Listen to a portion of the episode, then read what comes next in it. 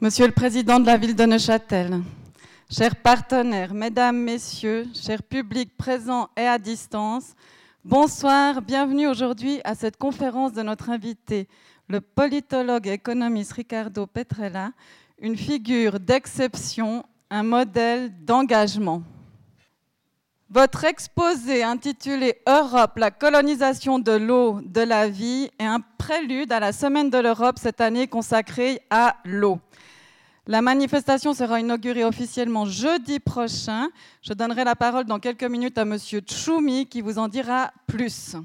Avant cela, quelques mots sur nos prochains événements, au pluriel car il y en aura deux la semaine prochaine. D'abord le jeudi 5 mai à 18h15 dans le cadre des Amplitudes, ce festival monographique unique et jubilatoire consacré à la musique d'aujourd'hui.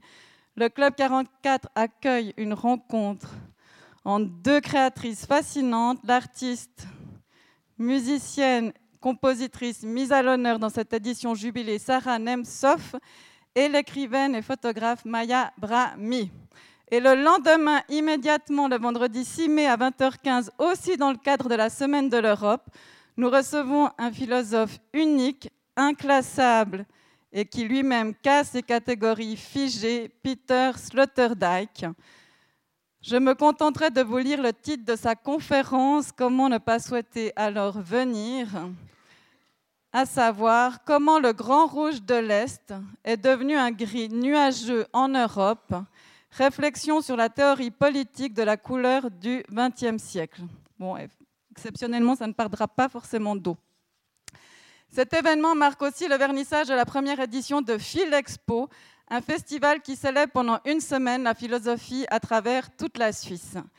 Et c'est les derniers jours de l'exposition des images de loups du Jura vaudois prises par Julien Régamet, donc vous pouvez profiter d'aller les voir. Présentées en première mondiale au Club 44. Mesdames, Messieurs, revenons à la soirée de ce soir. La Semaine de l'Europe est organisée conjointement par la ville de Neuchâtel et la Maison de l'Europe transjurassienne. J'invite le fondateur de cette dernière, Jacques-André Tchoumi, à me rejoindre pour nous dire, je vous l'ai dit, quelques mots sur cette riche manifestation à l'image du canton Neuchâtel, ouvert, enrichi par ses liens multiples avec le continent européen. C'est toujours un honneur pour le Club 44 de s'intégrer à cette manifestation. Je tiens à remercier vivement ses deux partenaires. À vous la parole. Merci beaucoup. Bonsoir, messieurs, dames. Au nom de la Semaine de l'Europe, au nom de ses partenaires, la commune de Neuchâtel et la Maison de l'Europe, j'ai l'honneur de remercier et de féliciter le Club 44, M. Ricardo Petrella et la commune de La Chaux-de-Fonds de la mise sur pied de la conférence de ce soir.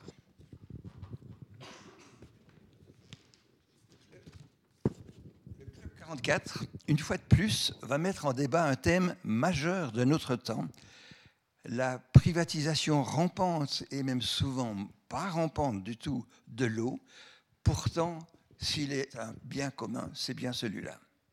Monsieur Petrella, je vous salue de venir nous parler de votre action visant à contrer ce mouvement de privatisation funeste que vous mesurez à Bruxelles en particulier. Et la commune de La Chaux-de-Fonds de s'être associée au comité La Semaine de l'Europe et que je représente ici.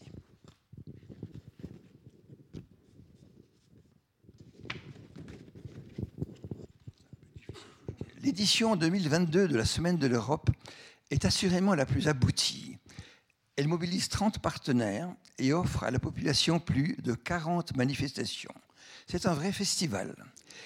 Le festival a été initié, et toutes ces actions européennes, en sa forme actuelle, il y a 30 ans déjà, au moment où, à l'instar de toutes les grandes villes d'Europe, une manifestation a été dédiée le 9 mai à, l'Europe.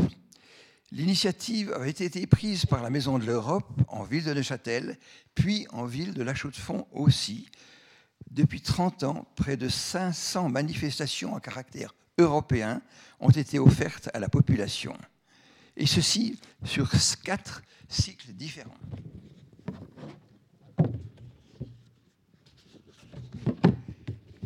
Le premier cycle est le Café de l'Europe, qui s'intéressait aux régions de l'Europe. Je me souviens, il y a 30 ans, le premier de ces cafés avait été consacré à la Tchétchénie. On était en pleine révolution et la Tchétchénie était dans un état identique à celui de, euh, de l'Ukraine actuellement. Anne Niva, la spécialiste correspondante du journal euh, Libération, était venue euh, nous en parler.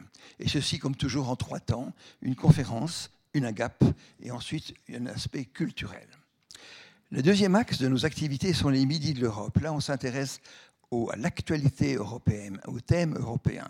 Par exemple, l'horlogerie et la Suisse. Un troisième axe, c'était les ateliers de l'Europe. L'objectif là, c'était les jeunes ados, les lycées.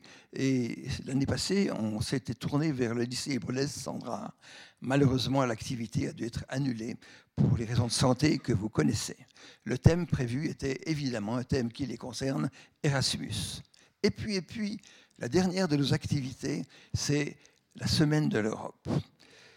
Elle tourne autour du 9 mai. Euh, et le thème, cette année, est l'eau.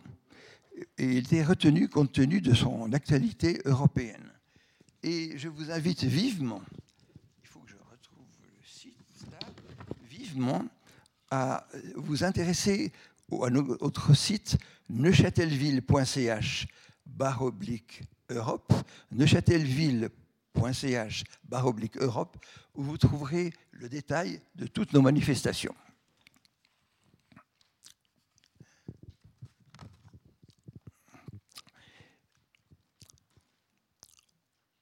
Euh, les acteurs de cette manifestation sont la ville de Neuchâtel et la Maison de l'Europe conjointement. Et nous travaillons avec des partenaires. Au tout début, c'était le Centre européen de la culture de Genève, euh, dont nous sommes issus.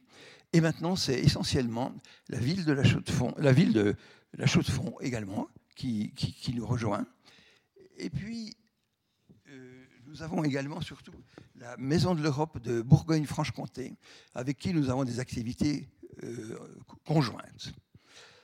Euh, avant de terminer cette présentation, j'aimerais me poser avec vous quatre questions qui nous sont souvent posées. N'est-il pas incongru de parler d'Europe dans un pays qui n'appartient pas à l'Union européenne? Notre réponse est sans ambiguïté. La Suisse est européenne. Par, par sa culture, par son histoire, par toute son économie, par sa population cosmopolite, par ses citoyens. La deuxième question, pourquoi Neuchâtel euh, est-elle la seule ville de Suisse qui commémore le 9 mai? Ça m'a beaucoup toujours étonné. Je ne connais pas vraiment les raisons. Certes, il y a eu des initiants dont nous sommes, en nous appuyant sur tout ce qui se passe en Europe, mais nous voulions fêter notre quadruple appartenance. À la ville, c'est notre fête des vendanges, au canton, c'est le 1er mars, à la Confédération, le 1er août, et à l'Europe, autour du 9 mai. Pas plus que toute autre ville, le Châtel vit de l'Europe, elle vit en lien avec l'Europe, une composante colossale de sa population est d'origine européenne, notre histoire est européenne, même prussienne, comme vous le savez bien. La troisième question est, est-ce qu'il est pas ringard d'être européen? On nous le dit souvent, c'est passé de mise. Eh bien non, excusez-moi. Voyez cette mobilisation européenne ces dernières semaines en regard de tout ce qui se passait en Ukraine. L'Europe a des valeurs à défendre, a une culture à défendre, a une civilisation à défendre. Nous relevons ici, et nous le disons clairement, de Denis de Rougemont, le Neuchâtelois. Voilà. Euh, l'initiatrice de toutes ces manifestations européennes, c'est la Maison de l'Europe. Elle, vise à faire vivre l'Europe à Neuchâtel d'abord et maintenant dans l'ensemble du canton. Elle est heureuse de saluer la conférence de ce soir avec M. Petrella. Et nous, nous intitulons, comme vous l'avez vu, euh, Maison de l'Europe transfrontalière, parce qu'au début, nous voulions couvrir l'ensemble de l'arc jurassien avec ses quatre cantons, ainsi que la région Bourgogne-Franche-Comté. Mais nous sommes tous bénévoles, nos moyens sont limités, et là, l'ambition était trop grande, ce qui fait qu'on se concentre désormais uniquement sur Neuchâtel et la Chaux-de-Fonds. Je vous souhaite une belle soirée, je vous souhaite surtout une très belle semaine de l'Europe.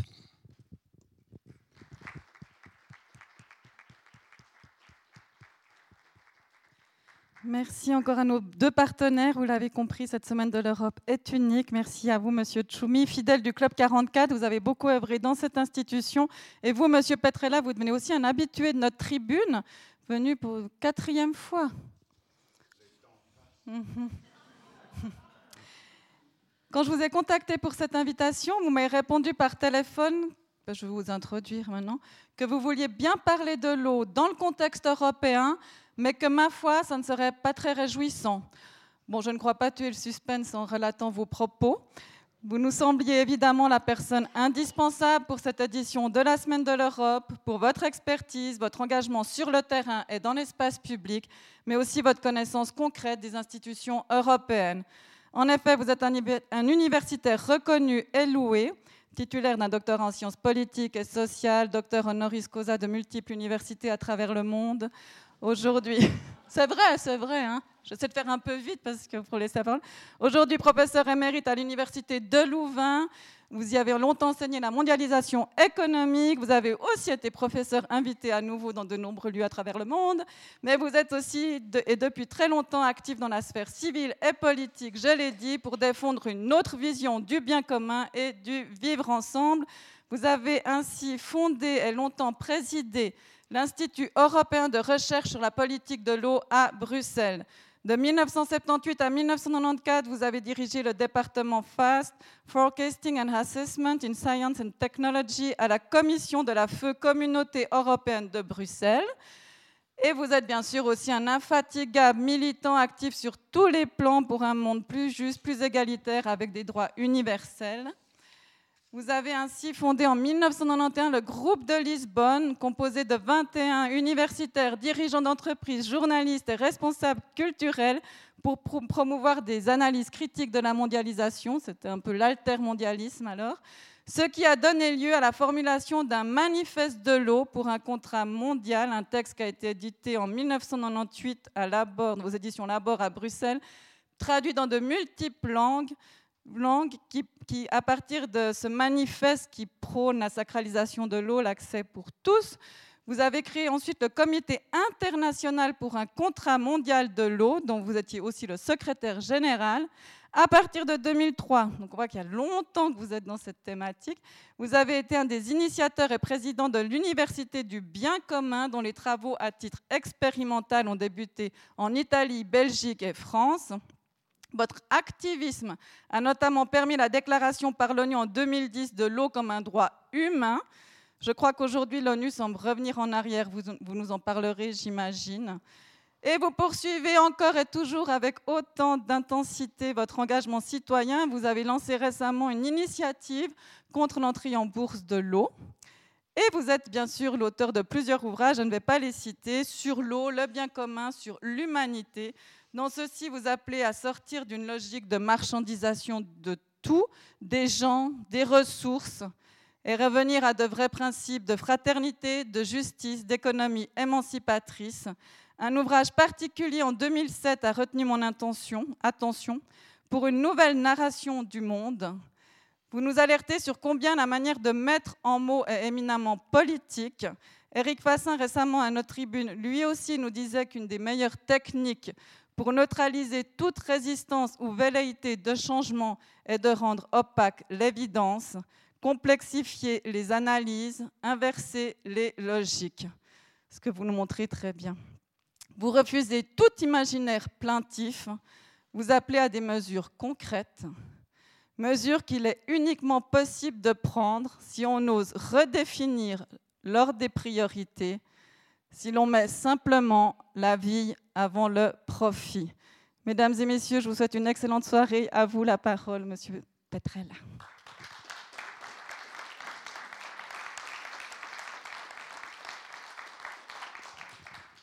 Ben, c'est dommage que vous avez terminé. J'ai commencé à être intéressé à ce qu'il disait, parce que se découvrir, euh, c'est fondamental. Non? D'ailleurs, comme vous le savez, la connaissance euh, est une euh, qualité des êtres humains et le concept de connaître implique immédiatement et nécessairement se reconnaître. C'est qu'on fait difficilement. Et surtout, reconnaître l'autre. C'est encore plus difficile. Enfin bref, c'était pour dire que c'est toujours un plaisir d'entendre parler bien de soi-même. Et que je vous souhaite que le bon Dieu vous gratifie autant que l'a fait euh, envers moi de ce bénéfice qu'on parle toujours bien de vous. Ça, c'est extraordinaire. Hein. Mais maintenant, je dois le mériter malgré tout. Hein. Parce que ce n'est pas gratuit. Vous le savez que dans notre tradition chrétienne, vous avez la grâce, mais vous pouvez la perdre immédiatement. Vous avez été 50 ans en état de grâce, ben, au 50e jour, euh, vous pouvez perdre la grâce. À un coup, tout. Et donc, ben, ce soir, j'espère de ne pas perdre la grâce et de pouvoir m'amuser un peu avec vous, même si ce dont je vais vous parler, effectivement, ce n'est pas nécessairement très réjouissant. J'ai été content d'accepter cette quatrième invitation parce que moi j'aime bien euh, cet endroit, cette partie de la Suisse, aussi pour des raisons euh, humaines. J'ai eu le privilège de connaître Gérard Bauer il y a 25-30 ans et j'avais beaucoup apprécié l'humanité de M. Bauer, euh, qui était un grand personnage suisse et d'une non seulement très grande modestie, mais également d'une grande valeur humaine. Et chaque fois que quelqu'un me permet de venir dans la terre, dans votre terre, dans la terre de Bauer, où j'ai connu M. Facchinetti et dans d'autres deux ou trois autres personnes qui sont ici, c'est pour moi un plaisir. Mais je ne vais pas faire le perroquet de moi-même. Donc ça, ça, ça, ça ce soir, j'essaye euh, de partager avec vous cette expérience euh, forte. Il y a en 1999, le courrier de Genève avait fait un numéro spécial sur le manifeste de l'eau. Je venais de publier en, en 97 le bouquin, le manifeste de l'eau. Et alors, euh, j'aimerais bien euh, vous citer les titres essentiels de ces dossiers. Par exemple, l'eau, un patrimoine commun. Et nous, comme contrat mondial de l'eau, on avait proposé 3 milliards de robinets d'eau, parce qu'il y avait à l'époque, déjà en 1999, il y avait 3 milliards de gens qui n'avaient pas accès à l'eau. Le droit de tous à la vie. Aujourd'hui, il y a 3,5 milliards de gens qui n'ont aucune couverture sanitaire de base. 3,5 milliards de gens.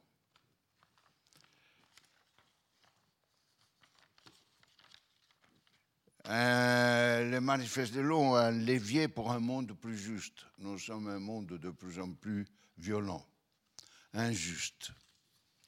Le directeur de l'époque, euh, Patrice Mouniz, je ne sais pas si vous le rappelez, qui a dirigé pendant longtemps de manière brillante le courrier de Genève, il avait écrit Saisir la chance de concrétiser une utopie il y a presque 23 ans. La chance de concrétiser une utopie. Or, l'utopie est la force des êtres humains. Si les humains ne réalisent pas les utopies, ils ratent leur histoire. Je crois que nous sommes en train de rater l'histoire de l'utopie du droit universel, de la vie à travers les droits à l'eau. Parce qu'une utopie n'est pas conçue pour ne pas être réalisée. Le concept d'utopie, c'est un lieu qui n'existe pas. Hein? Mais cela ne signifie pas qu'il ne devra pas exister. Et c'est ça la, force. J'ai écrit un bouquin qui s'appelle La force de l'utopie en italien. C'est pour ça que j'en parle. La force de l'être humain, c'est qu'il a réalisé la plupart des utopies. Parce que les utopies sont conçues pour être réalisées pas pour rester dans, euh, dans les bibliothèques ou dans les affiches des conférences. Eh bien, nous sommes bien loin. Et un an après, Helvetas. Connaissez peut-être Helvetas, qui était une des plus grandes, sinon la plus grande association d'aide au développement à travers lesquels le peuple suisse manifeste sa grande magnitude envers des pauvres. Hein. Et les manifestes, euh, à l'époque, euh, Vetas dédié un dossier de 5 pages, 6 pages, de l'eau pour tous. Aujourd'hui, il y a 2,2 milliards de gens qui savent pas ce que c'est l'eau potable.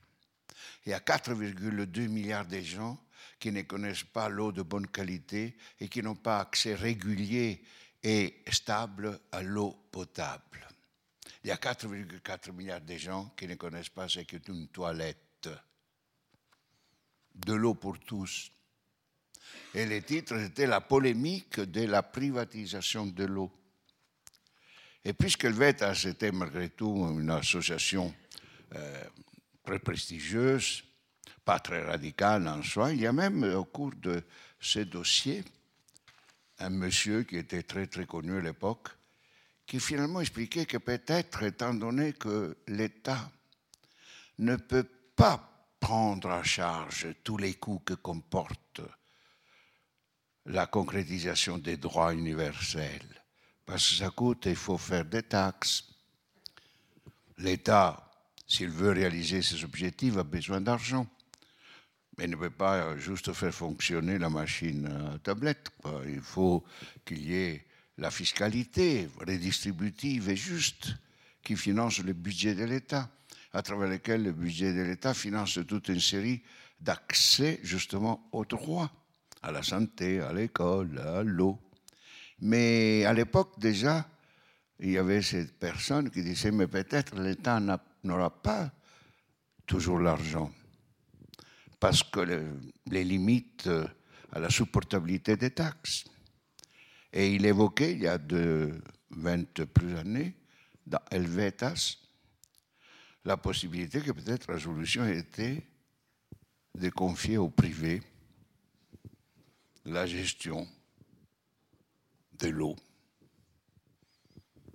Et aujourd'hui, je ne sais pas quelle est votre impression, si ensuite, euh, en Suisse, vous croyez que l'eau est, est publique, l'eau est gérée par les citoyens à travers des institutions communales, par des parlements, ou bien si elle est gérée par euh, des sociétés mi-publiques, mi-privées, malgré tout orienté par euh, la politique de rentabilité qui est nécessaire pour pouvoir épargner et donc euh, réinvestir dans les infrastructures parce que donner l'eau à tout le monde, ça coûte quoi. Et donc euh, on accepte que soit le, comme on dit, les clients, les consommateurs d'un service industriel qui paye l'eau parce que c'est juste de payer même un droit.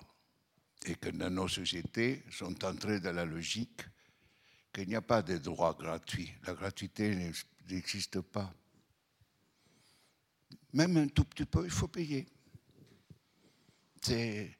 Parce que la gratuité n'existe pas. Si le bon Dieu avait créé, la terre comme ça, euh, il n'y aurait pas eu de bon Dieu, n'est-ce pas?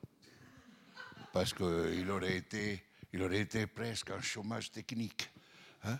Euh, heureusement que ce bon Dieu-là a existé et qu'il a fait la folie de donner la vie gratuitement. parce que finalement, le bon Dieu nous a donné la gratuité de la vie parce qu'il ne savait pas ce qu'il faisait. Parce que s'il avait su qu'il faisait cette grande idiotie, euh, il n'aurait jamais donné la vie gratuitement. D'ailleurs, j'ai cite en particulier un personnage que vous connaissez fort bien en Suisse, l'ancien président de Nestlé, Brabeck, qui en privé avait dit que le droit universel à l'eau était la plus grande idiotie que les êtres humains avaient pu créer. En public, il avait dit que c'était l'idée la plus extrême qui pouvait être, c'est de euh, le droit universel à l'eau, en public. En privé, et considérer cela la plus grande idiotie. Alors c'est à partir de ça, vous voyez que on essaie de revenir un peu aux sources, c'est le cas de, de le dire en, en parlant de l'eau. Et je voudrais étant donné que nous sommes dans le cadre de la semaine de l'Europe, euh, de euh, partir euh, de la situation européenne et d'essayer de comprendre finalement pourquoi nous nous retrouvons en 2022 avec un peu la situation que je vous ai décrite, qui est une situation d'échec de toute mobilisation de centaines de milliers, de millions de gens de par le monde qui se sont battus au cours des 25 dernières années pour les droits à l'eau. Tous ces milliards qui encore n'ont pas accès à l'eau se sont battus. Ils n'étaient pas des fainéants. Les paysans se sont battus. 180 000 paysans, je disais tout à l'heure, les dernières années, dont plusieurs dizaines se sont suicidés parce que leur gouvernement avait mis en vente l'eau. L'eau devait être payée. Et les paysans indiens euh, n'avaient pas l'argent pour payer. En revanche, Coca-Cola avait été autorisé par le gouvernement indien d'acheter beaucoup de terrains, comme cela se passe également au Brésil pour Coca-Cola, pour Nestlé, pour Danone qui peuvent acheter une série de terrains, parce que le principe de la propriété du terrain, encore dans pas mal de pays, est lié que vous pouvez être propriétaire aussi alors de toutes les ressources dans votre terrain, sol et sous-sol, etc. Eh bien, Coca-Cola avait grand accès à l'eau en Inde, alors que la moyenne d'utilisation d'eau en Inde par personne, mais ils sont 1,4 milliard c'est de 11 litres par jour quand elle est accessible. Et donc, j'ai demandé, j'ai demandé pourquoi. Ce soir, moi, je viens, je vous l'avais dit, euh, ce n'était pas pour faire beaucoup de joie. Euh, pourquoi on peut faire un constat? Je vois qu'en moyenne, nous avons les cheveux blancs, donc ce n'est pas une mauvaise occasion pour vous de faire votre confession cette, cette soir par rapport à notre commune responsabilité de la situation dans laquelle nous nous trouvons. Et on peut commencer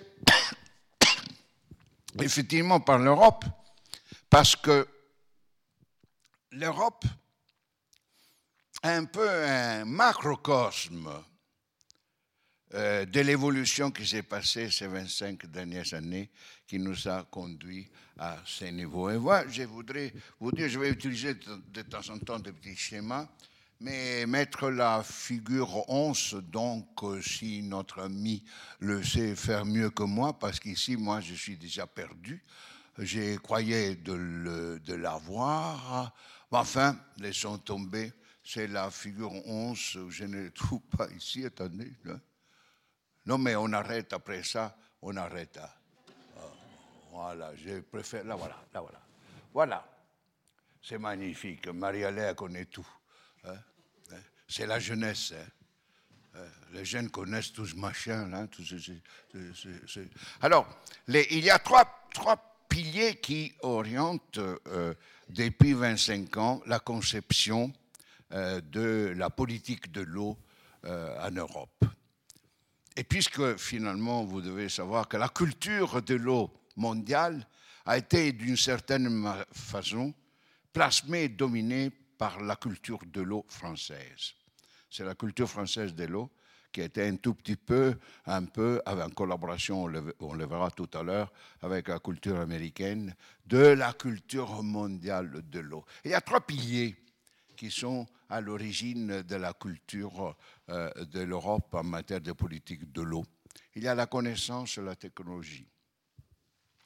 Vous devez savoir, et vous le savez, que dès les années 70, euh, à l'époque de la grande révolution des changements scientifiques et technologiques au niveau de l'informatique, au niveau des biotechnologies, au niveau des nouveaux matériaux, au niveau des nouvelles énergies, etc., les sociétés développées, notamment les sociétés américaines et européennes, ont parlé de nos sociétés comme de knowledge-based societies, de, sociétés basées sur la connaissance. Et ils disaient que notre économie était une knowledge-driven economy, une économie poussée par la connaissance. Ce n'est pas par ailleurs, par hasard, que cette propre économie s'est emparée immédiatement de la connaissance et a mis tout de brevets sur le vivant, de brevets sur les semences, de brevets sur l'intelligence artificielle. le, monde est breveté, nous sommes tous brevetés. Hein. Hein? nous sommes objet de brevetabilité.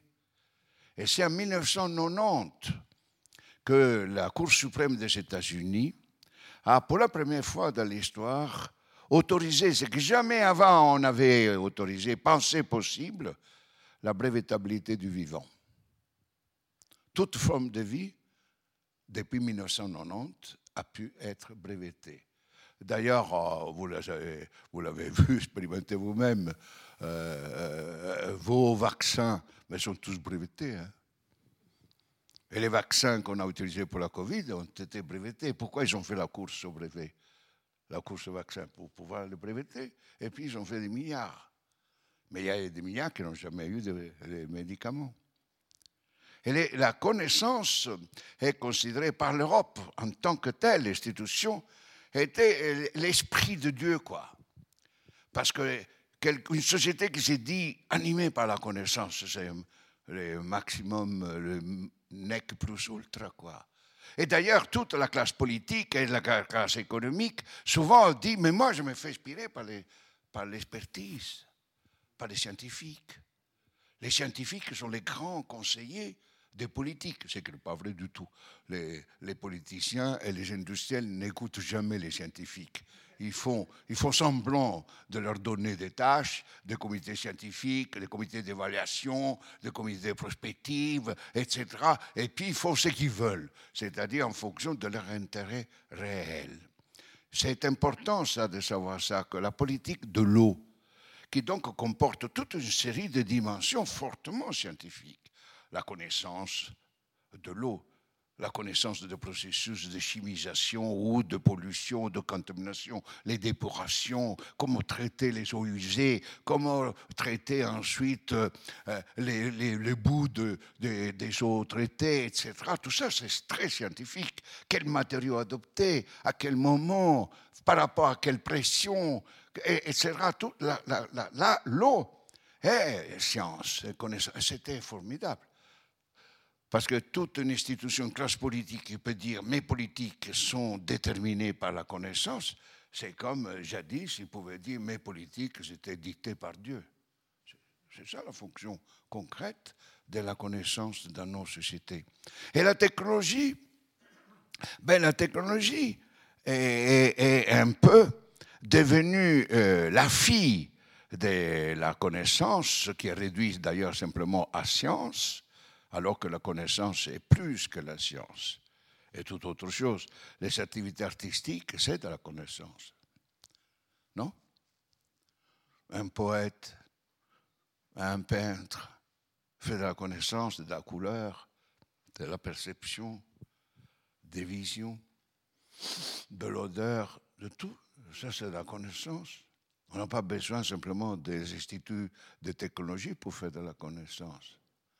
Et donc, la politique de l'eau a, pris sa propre euh, gestation de justification et de légitimation à travers la connaissance. Et c'est ainsi que, par exemple, parce qu'ils ne pouvaient pas faire autrement, parce que les compétences étaient limitées, la politique européenne de l'eau est partie de le problème environnementaux.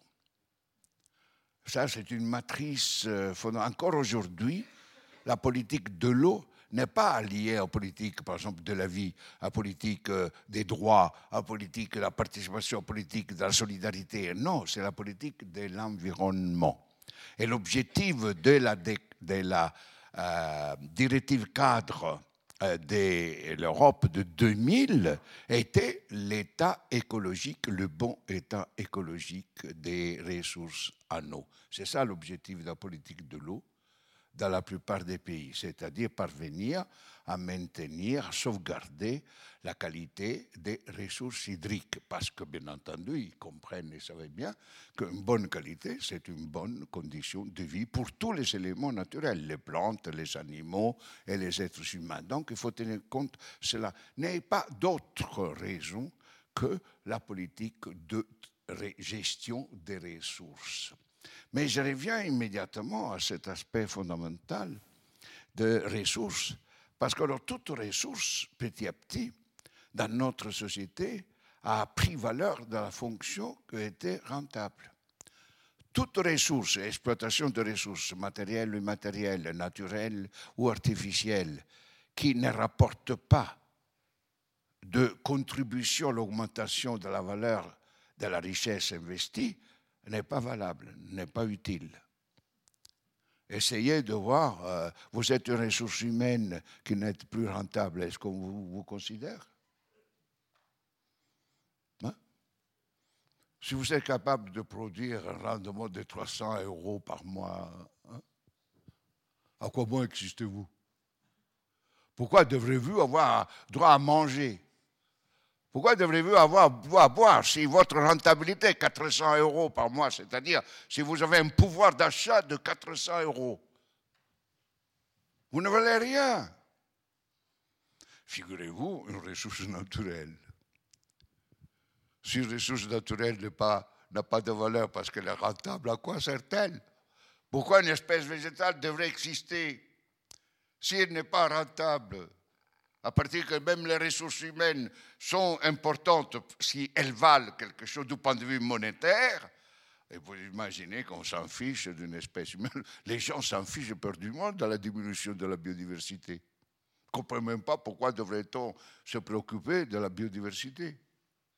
Mais s'il y a une petite libellule, une petite moustique qui, qui peut être exploitée, vous verrez que tous iront à la chasse la moustique. Quoi parce que ça, ça vaut, quoi.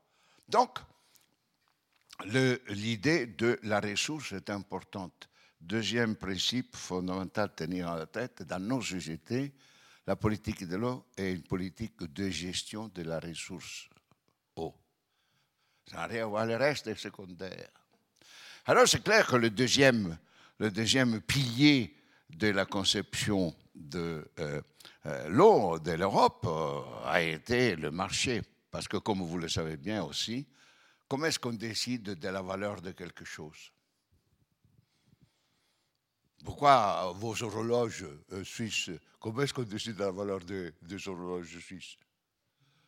Par le génie de l'ingénierie microtechnique des ouvriers suisses? Allez, euh, euh, je vous enlève toute illusion si jamais vous l'avez cru. Hein, hein? Comment est-ce qu'on décide de la valeur d'une horloge pourquoi il peut valoir 200 000 euros une horloge et une horloge qui vaut 10 euros fonctionne aussi bien que l'horloge de 250 000 euros. Pourquoi? Ben, Nous, on dit c'est le marché. Quelque chose qui n'est pas vendu, acheté, qui n'est pas objet de échange, échange, comment? Marchand, un échange marchand qui doit malgré tout s'exprimer monétairement, 250 000 euros ou 10 euros, ben, la valeur des choses est déterminées par le marché. Prenez, l'exemple macroscopique, le diamant. Hmm? À quoi sert le diamant? Hein? À quoi sert le diamant? Est-ce que vous pourriez dire quelque chose de diamant sert à quelque chose d'utile? Hein? Hein? Eh bien, ça peut couper les verres oui, c'est important savoir couper les verres. Mais enfin, à quoi sert le diamant? Eh bien, le diamant, eh, c'est parce qu'il est rare. Et donc, dans les marchés, les choses qui sont rares valent. Alors que euh, tant d'autres choses sont utiles, un vaccin est plus utile qu'un diamant, eh bien, il vaut mieux, moins, moins, beaucoup moins que le diamant. C'est le marché qui est fondamental. Et c'est pour cela que notre système systématiquement dit, vous ne pouvez pas faire l'économie du marché. Il faut que le marché dicte. Le marché dicte quoi?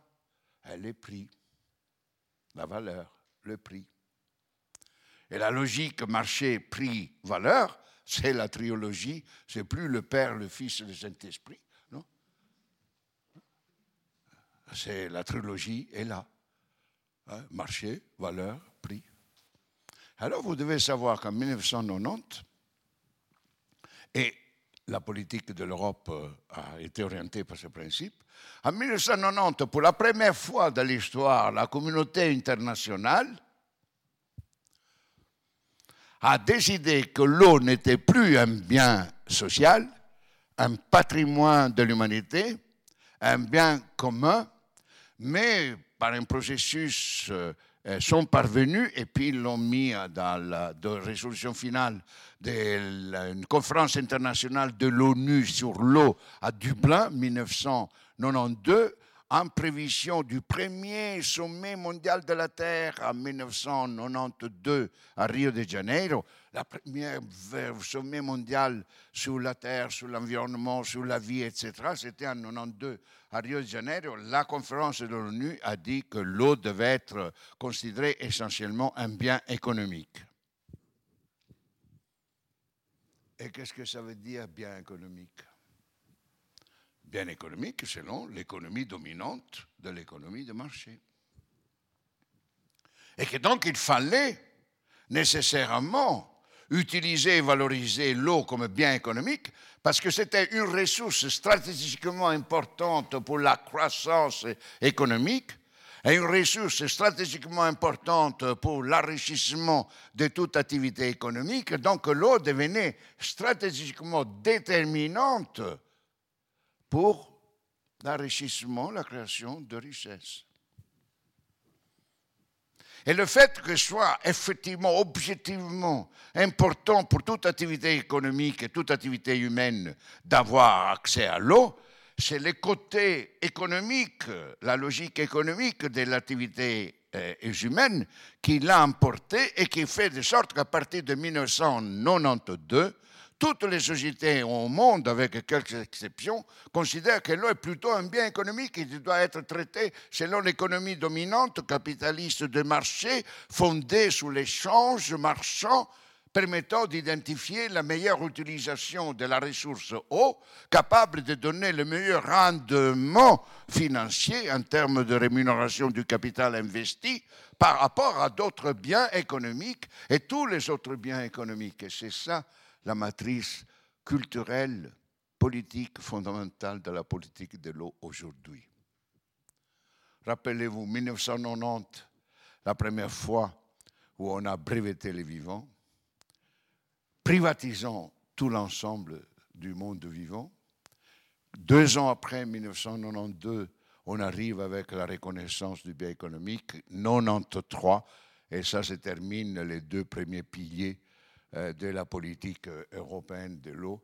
1993, la Banque économique, la Banque mondiale, qui avait été à l'origine de la proposition de reconnaître l'eau comme bien économique, la Banque mondiale produit un rapport qui est devenu la Bible de la politique de l'eau mondiale et qui s'appelle le Water Resource Management, Integrated Water Resources Management. Water Resources, ressources integrated, l'ensemble du cycle de l'eau. Management, gestion, pas politique, management. C'est la culture de management. On ne fait pas la culture de la politique. La politique est devenue un problème de gestion, de gestion économique, en fonction des intérêts économiques, à travers les processus de valorisation technologique économique, à travers la valorisation financière des activités humaines et des finalités humaines. Et la Banque mondiale, depuis lors, est restée le temple où se produit la culture de la politique mondiale de l'eau. Et si vous, à Chalot, vérifiez ce qui était le principe intégrant alors, parce que vous devez savoir que nos dominants sont très intelligents, sont très capables, parce que justement, c'est eux qui, produisent la connaissance technologique. Quel est le principe d'intégration de tous ces aspects de l'eau? Eh bien, c'est le prix. Et la Banque mondiale a proposé ce qu'on appelle le principe de la récupération totale des coûts de production, parmi lesquels figure comme coût de production la rémunération du capital investi. Dans votre facture d'eau, il y a toujours un pourcentage qui couvre ce qu'on appelle le risque du capital investi, qui était le profit. Et le principe fondamental de l'économie capitaliste mondiale est le principe de la récupération totale des coûts de production. Euh, les Anglais disent le full cost recovery principle. Et le Full Cost Recovery Principle, si, vous êtes curieux et vous voulez vérifier si je vous raconte de Baliverne, allez consulter maintenant les documents de la Commission européenne et en particulier les, déclarations du commissaire, qui est un, commissaire tchèque, responsable de la politique de l'eau. Et vous verrez que ce monsieur, il s'éveille le matin, non pas comme les Italiens à boire un café, mais à proclamer euh, devant une petite statue euh, de la Madone de l'eau, euh, the full cost recovery principle, now, tomorrow, forever. Et ça, c'est le principe actuel de la Commission européenne. Le full cost recovery principle doit être le principe guide de la gestion de l'eau et des ressources hydriques de la planète. Et c'est ce principe alors de connaissance, technologie, marché, prix, euh, les prix est un exercice économique extrêmement compliqué. Ce n'est pas vrai que c'est euh, facile à déterminer les prix. D'autant plus que nous savons pertinemment que euh, le prix n'est plus simplement la sommatoire de l'addition des coûts de production l'un après l'autre mis en pile et puis on arrive à un total. Non? Aujourd'hui, dans le marché, la détermination des prix des choses, donc de la valeur des choses, des biens que vous achetez. Et aussi, il y a une troisième, quatrième, cinquième variable qui est prise en compte, c'est ce qu'on appelle la propension d'acceptation du prix. C'est-à-dire les, les entreprises déterminent, les marchands déterminent euh, le prix d'une chose non seulement à partir de ces objectifs, ça m'a coûté X, Y, les matières premières, le travail humain, etc., mais ils disent quel est le prix que je peux mettre et qui est acceptable par les consommateurs? C'est extraordinaire, c'est ça l'intelligence euh, euh, technoscientifique de notre économie de marché. Ils ont toute une série d'enquêtes, euh, d'études, de tendances. C'est pour cela que quand vous, dans votre activité, vous avez fait des emails, vous achetez quelque chose, vous donnez des données, mais vous donnez de l'or à tous ces gens. Et ils ne payent pas. Ils ont de l'or parce qu'avec euh, les milliards et les milliards de données qu'ils mettent ensemble, ben, ils parviennent à pouvoir étudier si au lieu de faire payer Coca-Cola 1 euro par les 50 centilitres, on mettait 75 cents ou 1 euro et 55 cents. Accepterait-il, les consommateurs accepter Si d'après leurs études, ils disent oui, voilà les prix réels du Coca-Cola, 1 euro 75 centimes, non pas 1 euro, comme serait du point de vue uniquement des coûts de production et de la rémunération du capital. Ça, c'est fondamental. The propensity to buy la capacité d'avoir la propension à acheter.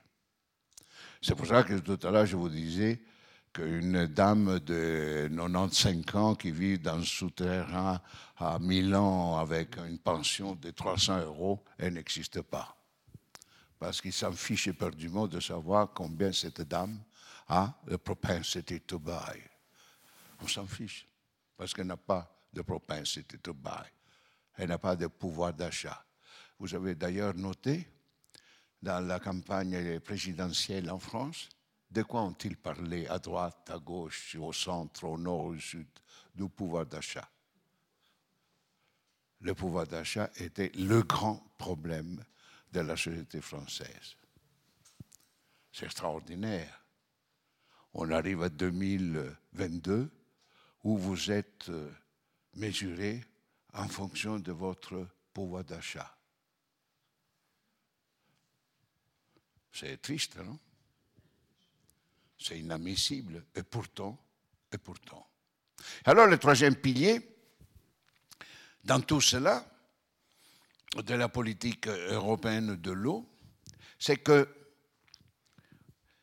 on dit, mais finalement, l'optimisation de la gestion d'une ressource malgré tout rare, surtout depuis 20 ans, l'eau n'est pas rare.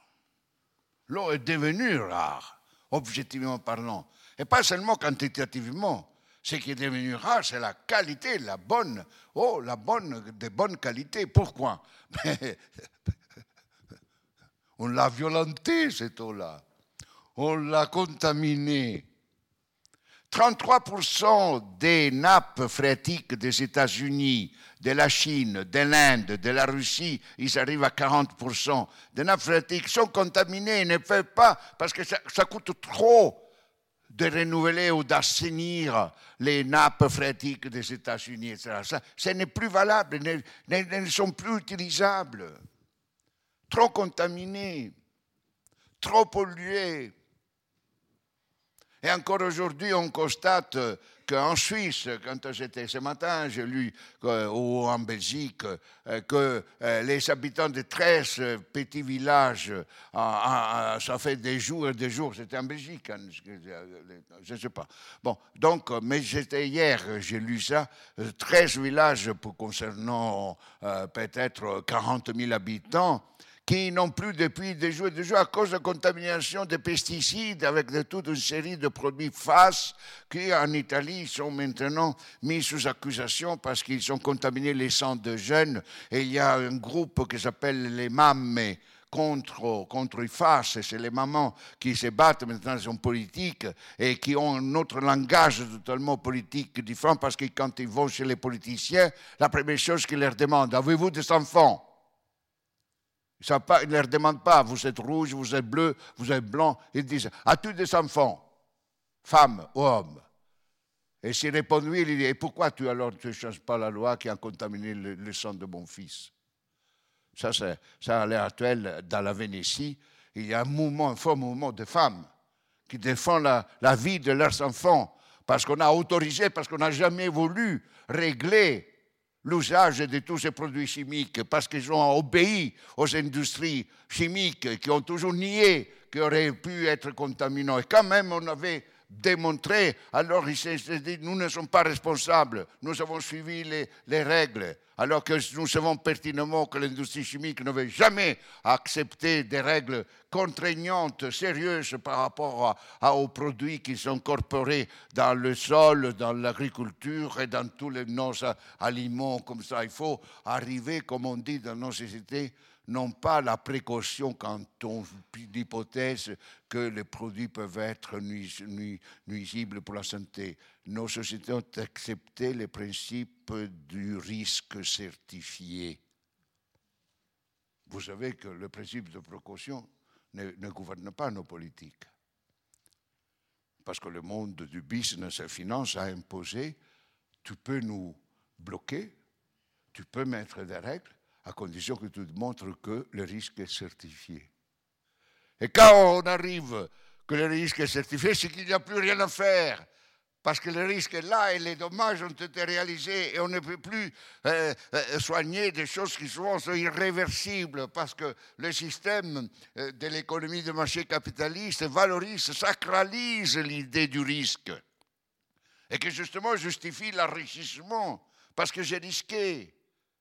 Et quand toi-même on te démontre que tu as risqué mal, parce que c'est démontrable que tu étais en train de risquer mal, et non, tu peux continuer, tu deviens millionnaire ou milliardaire euh, comme Bezos ou comme Gates, parce qu'ils l'ont fait, et c'est des pratiques qu'ils n'ont pas respectées. Bon, maintenant, l'eau est rare, parce qu'on a détruit leur capacité. La vie je parle ici sous le contrôle de mon ami Michel Ragnaud, la, vie a un seul grand principe, le principe de la régénération. Et si vous bloquez sa capacité d'auto-se régénérer, vous détruisez la vie. Eh bien, l'industrie chimique dans l'eau a détruit la vie. Et encore aujourd'hui, ils prétendent que ce sont trop sévères les régulations concernant l'industrie chimique. C'est inadmissible. La plupart de ces opérateurs économiques visant l'optimisation du rendement financier à court terme sont des criminels. Tous ceux qui ont contribué à faire 33% aux États-Unis, jusqu'à 40%, je le répète, en Russie, en Chine, en Inde, des nappes phréatiques contaminées sont des criminels. Surtout parce qu'ils ne veulent pas, ils le savent, mais ne veulent pas reconnaître. Et ne veulent pas cesser. Ils ne veulent pas cesser, que ce soit soulevé en Belgique, en Italie, ou que ce soit dans d'autres trièmes américaines, en Italie ou dans d'autres pays, qu'on contamine, qu'on contamine les industries minières. Les industries minières ont contaminé les fleuves. Aujourd'hui, plus de 100 fleuves, grands fleuves au monde sont pollués, sont en train de mourir. Les grands fleuves dont nous tous connaissons les légendes, etc., sont en train de mourir. Ah, en Amérique latine, toute l'industrie minière a dévié les cours de fleuves, les a séchés. Les lacs, même les lacs, le Tessin, le Ticino, le lac de Lugano. Le lac de Lugano est en train de mourir. D'ailleurs, avant-hier, je crois que dans vos journaux est apparu que le lac Léman est fortement malade. On a tout tué les corps hydriques de la planète. Et, tuant euh, les corps hydriques de la planète, on a tué la vie. Ce n'est pas le changement climatique qui est en train de rendre rare l'eau. C'est l'eau qui a rendu les causes qui ont conduit au changement climatique. Nous, on fait vite à être satisfait de dire Ah, ah l'eau devient plus rare parce que les changements climatiques. Les changements climatiques, avec tout ça, pollue tout, devastent tout, c'est pas vrai. Le changement climatique est le résultat des usages qu'on a fait des ressources de la planète. C'est pas maintenant le changement. Maintenant, le changement climatique, bien entendu, provoque euh, toute une série de problèmes, mais ce n'est pas la nature elle-même. Nous, on s'appelle, euh, j'ai fait référence euh, à mon début de l'introduction, aujourd'hui on dit que nous vivons depuis une vingtaine, trentaine d'années à l'ère de l'Anthropocène. L'Anthropocène signifie un concept où la vie de la Terre subit davantage l'influence des actions humaines que des actions de la nature elle-même. Et c'est pour ça que nous sommes très fiers qu'aujourd'hui nous pouvons dominer tout, que c'est nous qui sommes en train d'être à cause du changement climatique. Le changement climatique n'est pas né de la nature elle-même. Hein. C'est notre agissement qui a créé les facteurs générateurs de l'augmentation de la température moyenne euh, de la planète, de l'atmosphère de la planète. Ce n'est pas toute seule la nature qui est arrivée à ça. Alors la raréfaction qualitative de l'eau, ben, elle signifie que nous ne respectons pas le principe de la de la vie. Et quand on ne se rend pas compte que la, la, diminution de la biodiversité signifie rendre de plus en plus faible la vie de la Terre à se régénérer, et quand on nous a raconté pendant des années, des décennies, les effets de nos empreintes sur la nature. Et on nous raconte, ah, peut-être euh, pas nécessairement avec toujours des qualités scientifiques euh, bien rigoureuses, mais c'est vrai que si les habitants de la Terre devaient avoir un niveau de consommation d'usage des ressources comme la Belgique, la Belgique, petit pays. Je ne parle pas des États-Unis. Les États-Unis sont, excusez-moi, probablement je perdrai la grâce auprès de vos yeux, euh, mais les, États-Unis, ce sont des criminels en matière environnementale, en matière économique. Les États-Unis, ce n'est pas le meilleur modèle qu'on puisse se faire. Mais je parle de la Belgique, qu'il faudrait six planètes si on devait tout le monde avoir le niveau de consommation euh, de, la Belgique. Eh bien, c'est vrai. C'est vrai. Nous, chaque année, on arrive à notre empreinte à avoir déjà vers la moitié de l'année utilisé toutes les ressources renouvelables de terre et de eau d'une année. Et vous savez que la capacité euh, de la terre euh, d'être déjà violenté pour 5, 10, 20 années prochaines est limité. Ça sont les trois principes fondamentaux qui mettent en relief quoi? Un point essentiel. La culture de euh, l'Union européenne est de dire que les acteurs principaux doivent être les porteurs d'intérêt. Vous avez entendu parler de stakeholders? Les stakeholders, vous savez, l'économie dominante ne parle que l'anglais.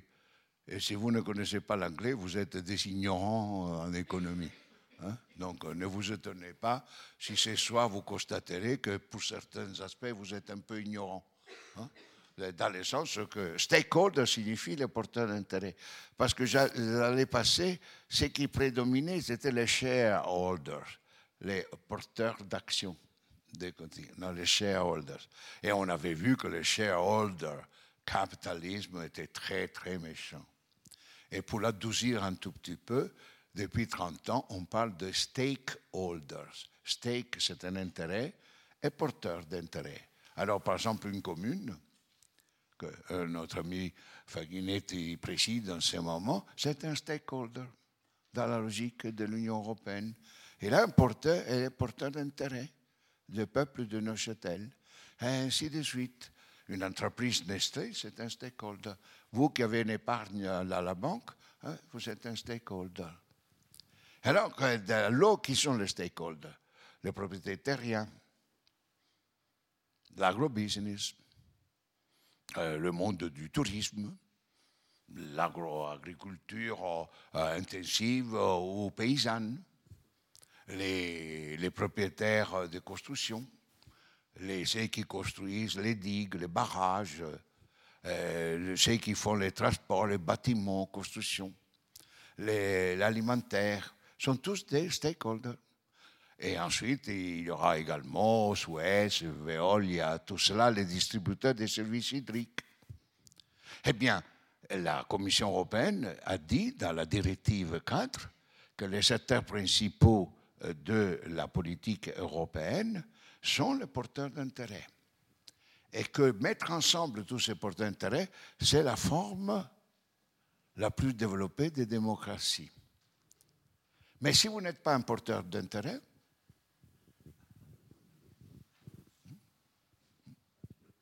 les, les 3,6 milliards de gens qui, mis ensemble, ont la même richesse que les huit premiers milliardaires au monde. On considère, la Banque mondiale elle-même considère que la moitié de la population la plus pauvre est composée de 3,6 milliards de gens. Les 3,6 milliards de gens ont une richesse personnelle, une fortune personnelle, égale à celle de 8 milliardaires il est clair que les 8 milliardaires sont des porteurs d'intérêt. Les 3,6 milliards de gens ne sont pas porteurs d'intérêt, n'existent pas. Et en Europe, quand on parle de l'Europe, nous en Europe, maintenant on commence à parler un peu de l'Est. Mais quand on passe à la politique européenne, on passe à qui? À la France, à l'Allemagne, à la Belgique, aux Pays-Bas, à la Suède, peut-être l'Italie, peut-être l'Espagne, un peu moins le Portugal, etc. Mais qu'est-ce qu'elle compte, la Tchéquie? Qu'est-ce que c'est la Roumanie? Qu'est-ce que c'est la Moldavie? Qu'est-ce que c'est l'Estonie, la Lituanie? Qu'est-ce que, qu'est-ce que sont tous ces pays? Peut-être vous en avez entendu parler de, de temps en temps. Ça ne sont pas des porteurs d'intérêt. Voilà les trois piliers. Et alors, c'est vrai, je vois que je suis trop bavard, donc j'ai fait l'économie d'autres graphiques que j'avais portés hein, pour montrer que je suis capable, comme tant d'autres stakeholders, de montrer des PowerPoint, des figures, etc. Hein. Donc, pour ne pas sembler seulement blabla, blabla. Mais euh, je vous fais l'économie du reste pour petit à petit venir à l'essentiel et puis aux propositions et j'ai terminé.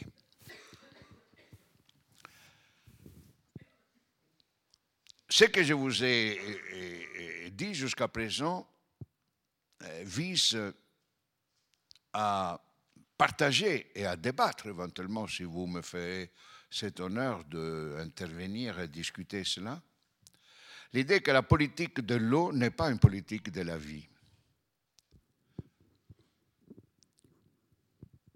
et la politique d'une ressource stratégiquement importante pour l'économie. Point. Le reste, c'est du baratin. D'ailleurs, la preuve est donnée que l'ONU, à partir de la fin des années 90, avait élaboré, la communauté internationale avait élaboré, vous savez pertinemment, l'agenda 2000-2015, qui était, vous rappelez, appelé les objectifs du millénaire, parce qu'on entrait dans le troisième millénaire, et la communauté internationale avait bien sagement pensé qu'il fallait avoir une grande politique euh, euh, mondiale euh, de agenda pour commun pour atteindre les objectifs d'un développement humain, y compris les différents droits à la santé, à l'eau. Et d'ailleurs, c'est l'agenda 2015-2015 prévoit effectivement l'accès à tout le monde, de tout le monde à l'eau, vers, disait à l'époque, 2027, euh, l'accès à l'eau, mais déjà en 2015, parvenir pratiquement à éliminer le nombre de gens n'ayant pas accès à l'eau potable.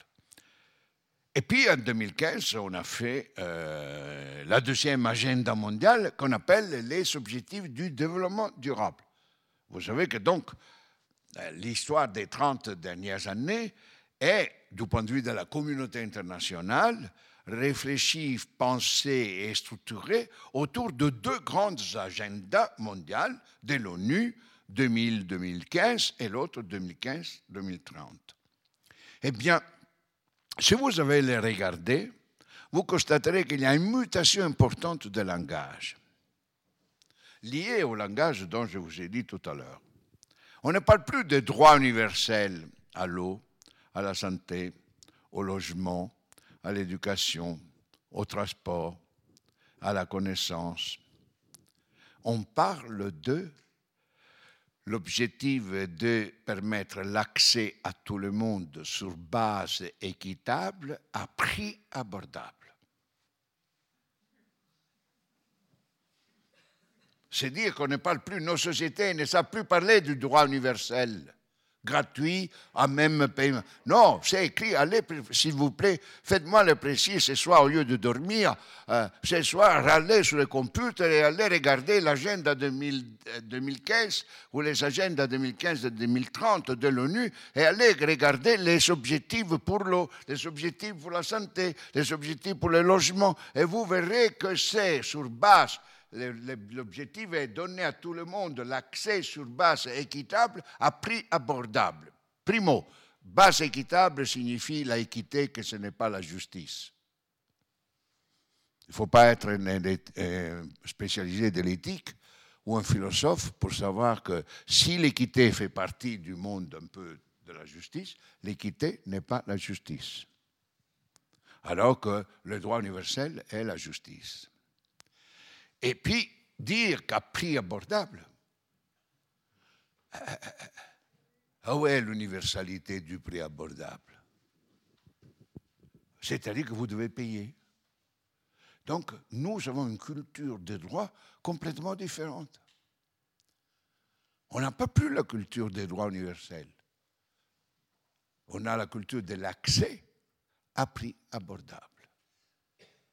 Alors, les 3, les 3 milliards et 600 milliards. Ouais, les prix abordables. D'ailleurs, je vous invite à réfléchir. Malheureusement, je, je, dois être un tout petit peu long pour ça. Expliquer que l'abordabilité du prix n'est pas l'abordabilité par le consommateur. L'abordabilité est pour l'investisseur qui dit si moi je mets un prix qui ne me permet pas de récupérer les rendements à comparer au moins par rapport à la moyenne de la rentabilité des investissements. Vous savez qu'à l'heure actuelle, on considère qu'un investissement est rentable si vous donne un rendement, un return on investment de 16%. Tout ce qui est au-dessous, au-dessous de 16%, ce n'est pas tellement rentable. Hein? D'ailleurs, Pictet, vous connaissez Pictet, la première banque suisse qui avait créé les fonds d'investissement sur l'eau. Elle n'a fait que de rentabilité, Pictet.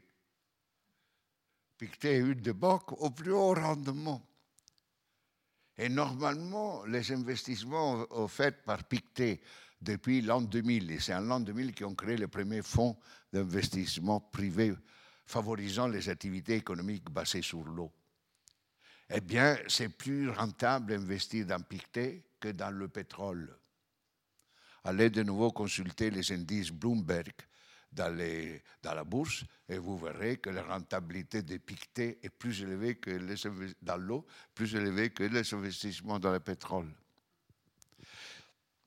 Un prix abordable signifie que les, le, le capital privé demande ou impose au pouvoir public que le prix abordable doit être celui-là. Parce que sinon, ils ne sont pas intéressés. Ils ne sont pas intéressés à investir dans la construction d'aqueducs, de, potabiliser l'eau, de faire des investissements, sauf ils sont intéressés dans l'investissement de traitement des eaux usées. Parce que du point de vue du cycle de l'eau, la partie traitement des eaux usées est plus rentable que la partie plus rentable que la partie de potabilisation. On fait davantage de poignons que vous consommez l'eau pour vous traiter l'eau plutôt que d'avoir la potabilisation de l'eau à base et équitable et à prix abordable. Vous comprenez tout ça? Et alors, ce principe que nous ne sommes plus une société qui pratique la sacralité de la vie, parce que les droits signifient reconnaître. Hein. On a commencé par le mot connaître. La sacralité signifie que vous reconnaissez la sacralité de la vie. Ça, c'est le droit universel. Que la vie est sacrée. Et quand certaines sociétés qu'on a considérées toujours comme des indigènes cultivés, etc., rétrogrades, ils vous parlent de la vie comme Pachamama et qui dit qu'il faut respecter Pachamama, la mère de la vie parce que la vie est sacrée. Eux, ils parlent de sacralité, nous, on parle à prix abordable. Hein? Donc, comment maintenir cette capacité de régénérer chez nous, dans notre culture, le concept de sacralité de la vie? L'autre grande idée, et je m'approche euh, vers euh, les propositions qui sont assez courtes parce que j'ai fait déjà pas mal de propositions en parlant comme j'ai fait jusqu'à présent, c'est que nous n'avons rien à partir des années 90, quand on a privatisé l'eau, quand on a privatisé les semences, quand on a privatisé, à propos par exemple de privatisation par l'Union européenne dans le domaine de l'eau et des autres services publics. Vous savez, avant, on parlait des services publics. Puis, la terminologie a évolué vers les SIG, S-I-G, qui signifiait service d'intérêt généraux ou d'intérêt général.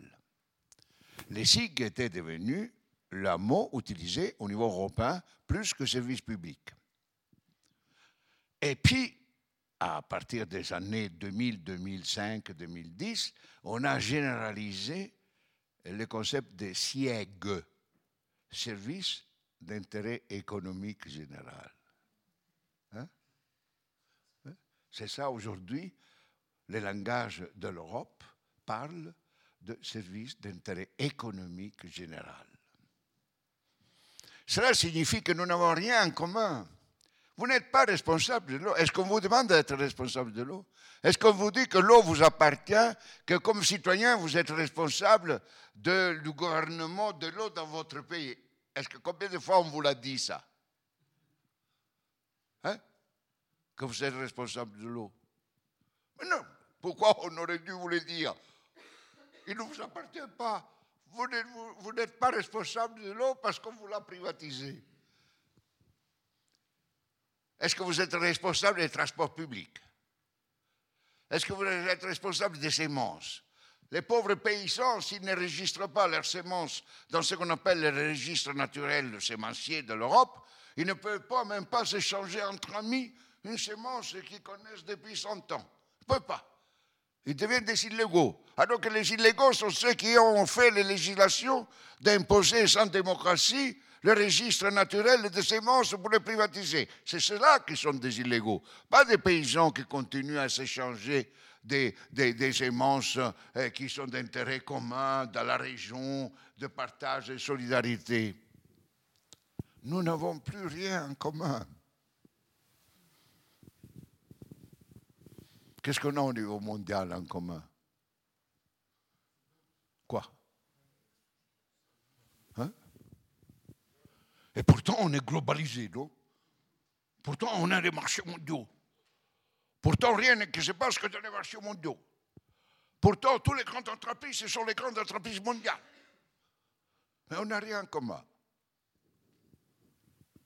Comment peut-on construire une communauté? Je me permets de vous rappeler qu'en 1992, quand l'Europe est devenue un marché unique, hein, hein, on a la seule chose belle, guillemets, que les Européens ont créé, c'est le marché unique intérieur. Hein, hein. Et puis un peu un Parlement européen qui n'a pas de véritable pouvoir, mais enfin il est élu au suffrage universel. Eh bien, comment c'est appelé? Vous vous rappelez comment nous nous appelions les Européens? Euh, Vous ne faisiez pas partie, vous ne faites pas partie encore des Européens d'après les Européens. Hein? Nous, on était la communauté européenne. Hein? Vous vous rappelez? La communauté européenne.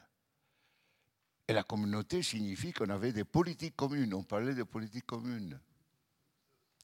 On avait des méthodes de définition des politiques communes on cherchait des budgets autonomes de la communauté européenne pour financer la politique commune européenne. C'était la méthode communautaire. Eh bien, à partir de 92, 92, ben, nous sommes devenus l'Union européenne. On n'est plus une communauté européenne. Nous sommes une union d'États. Et désormais, on ne parle plus de politique commune. On parle de coordination des politiques des États. Et d'ailleurs, la politique de l'eau n'est pas une compétence primaire de l'Union européenne. Ce sont les États membres qui ont la compétence primaire en matière d'eau. Et nous, les Européens, l'Europe, euh, coordonne les politiques de euh, sauvegarde des ressources hydriques, euh, de protection des ressources hydriques, entre parenthèses, la directive cadre européenne de l'an 2000 s'était donné comme objectif de atteindre le bon état écologique de toutes les ressources hydriques de l'Union européenne en 2015. Nous sommes en 2022, l'objectif a été remis à 2027, parce qu'encore aujourd'hui, 51% des ressources euh, hydriques de l'Europe ne sont pas en bon état écologique et l'objectif à 2027. Et nous, on se considère une zone du monde parmi les plus développés, les plus scientifiques, les plus technologiquement avancés. 51% de nos ressources hydriques ne sont pas encore en bon état écologique. Nous n'avons rien en commun. Nous sommes là à nous coordonner. Et quoi on coordonne davantage? Eh on coordonne le développement technologique. On coordonne le bon fonctionnement des marchés. Les autorités nationales dans les États membres de l'Union européenne responsables de la politique de l'eau ne sont pas des ministères responsables de l'eau et de la vie, sont des autorités sur la concurrence. Les autorités responsables politiques de l'eau sont des autorités dont la fonction principale, c'est de garantir la concurrence entre les différents porteurs d'intérêt qui gèrent l'eau. Extraordinaire. C'est comme extraordinaire, juste là en parenthèse, et je passe aux propositions, comme extraordinaire que quand vous avez constaté ces deux dernières années de Covid et que des millions de gens de par le monde ont fait des appels, 150 prix Nobel, 7000 associations euh, euh, de citoyens, sans État, sans, sans État, ont demandé une suspension provisoire des règles sur la propriété intellectuelle privée et la suspension de l'application des règles sur les vaccins, les brevets sur les vaccins contre le Covid. Hein. On demandait, mais de grâce, n'appliquez pas les règles de la propriété privée, des brevets, et que vous faites, vous, vous produisez vous comme vous voulez, pour qui vous voulez, vous vendez des grâces. Tout le monde qui tombe malade à B. Ils n'ont jamais, jamais, l'Union en tête, l'Union européenne, jamais accepté cette suspension provisoire. Et vous savez qui règle les problèmes de la santé au niveau mondial? Ce n'est pas l'Organisation mondiale de la santé c'est l'Organisation mondiale du commerce. Les règles qui concernent les brevets sur les vaccins et la santé, c'est des règles qui ont été adoptées dans le cadre de l'Organisation mondiale du commerce créée en 1994. Est-il possible que c'est une organisation du commerce qui doit régler la santé mondiale? Alors je viens aux conclusions. Primo, je voudrais vous inviter à devenir tous des révolutionnaires. Si vous restez assis dans votre siège, content et satisfait euh, de votre situation, vous avez perdu votre temps avec moi. C'est-à-dire que moi, j'ai perdu mon temps aussi avec vous. Ben, c'est bien entendu plus important votre temps que vous avez perdu, pas les miens. Moi, je suis habitué à ça. Hein. Donc, il ne faut pas accepter de penser à des petites solutions. Il ne faut pas penser à résoudre ce problème dans votre pays seulement. Il ne faut pas penser à régénérer la culture du droit universel, la sacralité de la vie dans votre patelin. Il faut le faire aussi au patelin, dans votre patelin. Mais il faut avoir une capacité de se mettre debout au plan mondial et ne pas accepter des principes criminels comme celui que vous pouvez avoir accès à l'eau à la vie à prix abordable. Vous ne pouvez pas accepter que vous n'ayez rien en commun avec les autres et que la maximisation de votre intérêt et que vous êtes porteur d'intérêt soit le seul objectif raisonnable, juste et bon.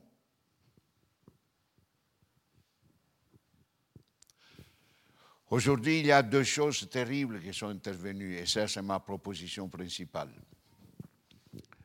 Le 7 décembre 2020, pour la première fois dans l'histoire de l'humanité, la bourse de Chicago, qui est la bourse la plus importante spécialisée dans le domaine des matières premières, a décidé d'ouvrir le marché boursier le plus spéculatif, c'est-à-dire ceux des produits dérivés, aux transactions sur l'eau. C'est-à-dire que d'ici quelques années, quand euh, un viticulteur ou bien une ferme agricole achète euh, des millions de mètres cubes ou moins à terme, d'ici deux ans, en prévision des sécheresses, etc., ben, ces contrats-là passeront sur le domaine de la bourse. Parce que c'est le prix de ces contrats-là va devenir le prix spéculatif. On s'en foutra, excusez-moi l'expression, euh, totalement de l'eau. L'eau ne comptera plus, ce qui compte, c'est le prix du contrat. Comme on fait avec le prix du pétrole, hein, comme on fait avec le prix du blé. C'est ça que c'est qui explique que le prix du blé euh, change, euh, augmente, diminue, sans avoir aucun intérêt vis-à-vis de la population, s'ils sont, sont de faim, etc. Et comme ça, ce sera pour l'eau, première. Deuxième, le 25 octobre récent, la bourse de New York, la plus importante bourse au monde, a décidé d'appliquer les principes du fonds d'investissement le plus puissant au monde, qui est BlackRock, qui a demandé aux autorités proposé, sans demander effectivement au niveau mondial, que 30% du monde naturel de la planète puisse être confié en termes de propriété de gestion à des entreprises nées en bourse, qu'on appelle le Natural Assets Corporation. C'est des entreprises qui traitent les mondes naturels comme des avoirs financiers. Donc, euh, une montagne, une plaine, un lac euh, peut devenir un avoir financier. Pas une marchandise seulement, un avoir financier. Et donc, euh, ces deux décisions signifient que la bourse n'a demandé d'autorisation à personne. Parce que, comme vous le savez, la bourse est autonome. D'ailleurs, toutes les bourses sont gérées par des entreprises privées. La bourse n'est pas une entreprise publique. Les bourses sont gérées par des entreprises. Le Chicago Mercantile Exchange à Chicago, le Wall Street, c'est euh, W-N-I-S-E, le NYSE, euh, c'est à New York, et New York Stock Exchange sont des entreprises privées qui gèrent la bourse. Eh bien, d'ici quelques années, si on n'arrête pas ces mesures, eh bien, la vie sera un avoir financier, rien qu'un avoir financier. Vous pouvez imaginer les conséquences. Alors ma proposition est que c'est à partir de ce soir, soyez debout contre la bourse. Essayons de voir comment empêcher que la bourse puisse faire la mise basse de la vie. Parce que si on laisse Chicago et New York faire ce qui sont proposés, eh bien, d'ici 20 ans, toute forme de vie, toute forme de vie sera uniquement un avoir financier. Vous comprenez ce que signifie un avoir financier? C'est un capital monétaire euh, soumis à un, à un, marchand boursier, soumis à des marchandisations boursières, la vie. C'est-à-dire, c'est pour cela que ce n'est pas une épargne. Un avoir financier, c'est un, avoir que vous avez de type spéculatif, purement financier, détaché de la réalité économique. Parce que ce qu'on traite avec un avoir financier, on ne traite plus l'eau, on ne traite plus le, monde naturel, on traitera la valeur marchande, spéculative des biens et des services. C'est ça qu'il vaudra. Et c'est cela qu'on dit dans la financiarisation actuelle, qu'elle est détaché, dissocié de l'économie réelle. Donc, euh, la seule véritable recommandation que moi je voudrais vous faire, euh, informez-vous là-dessus. Prenez conscience de ce qui est en train de passer. Et puis, bonne chance. Faites votre choix, parce que votre choix est déterminant et n'est pas à prix abordable. Et le futur de l'humanité n'est pas à prix abordable. Et ça dépendrait de nous pour ça. Merci beaucoup.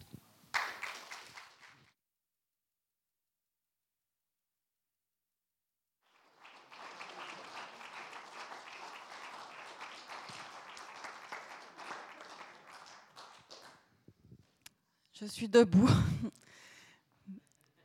voilà, j'étais presque au bord des larmes. Euh, oui, merci beaucoup. C'est vrai que vous avez un art à part. Je vous ai un peu écouté ces derniers jours de mettre en logique de manière vertigineuse les logiques prédatrices et écocides de notre monde. Et euh, je ne voulais pas vous interrompre. En tout cas, vraiment bravo pour votre engagement. Je ne vais pas prendre la première question je pense qu'il y en a. C'est vrai qu'on aurait envie de vous demander comment vous faites pour garder encore cette verve après tant d'années de combat pour, le constat que vous, avez dressé aujourd'hui. Mais je laisse la parole au public pour la première question.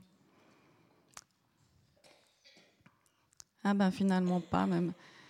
Ah, si, monsieur. ça me tombe dessus. voilà. Euh, Ricardo, je travaille comme biologiste sur une échelle de temps différente de l'histoire de l'humanité, qui pour moi n'est qu'une petite seconde par rapport à l'histoire de la vie. Je suis en train de m'occuper un petit peu de la vie qui remonte à 4 milliards d'années en arrière, donc ça fait beaucoup plus que l'histoire de l'humanité. Et la vie a été caractérisée dans son évolution par, non pas par un beau développement continu, euh, harmonieux, etc., qui a mené à l'homme cette perfection, etc., mais par une série de catastrophes naturelles en général, qui ont mené à de grandes extinctions. Et maintenant, disons, les biologistes dont je suis constatent une extinction sans précédent. Il y a un précédent, mais il y a 66, milliards, 66 millions d'années en arrière. C'est la disparition des dinosaures. Alors, est-ce que, finalement, tout ce développement, cette marchandisation de tous les biens essentiels, ne va pas nous mener à une nouvelle extinction, cette fois-ci l'extinction de l'Anthropocène voilà ma, voilà ma remarque ou ma question.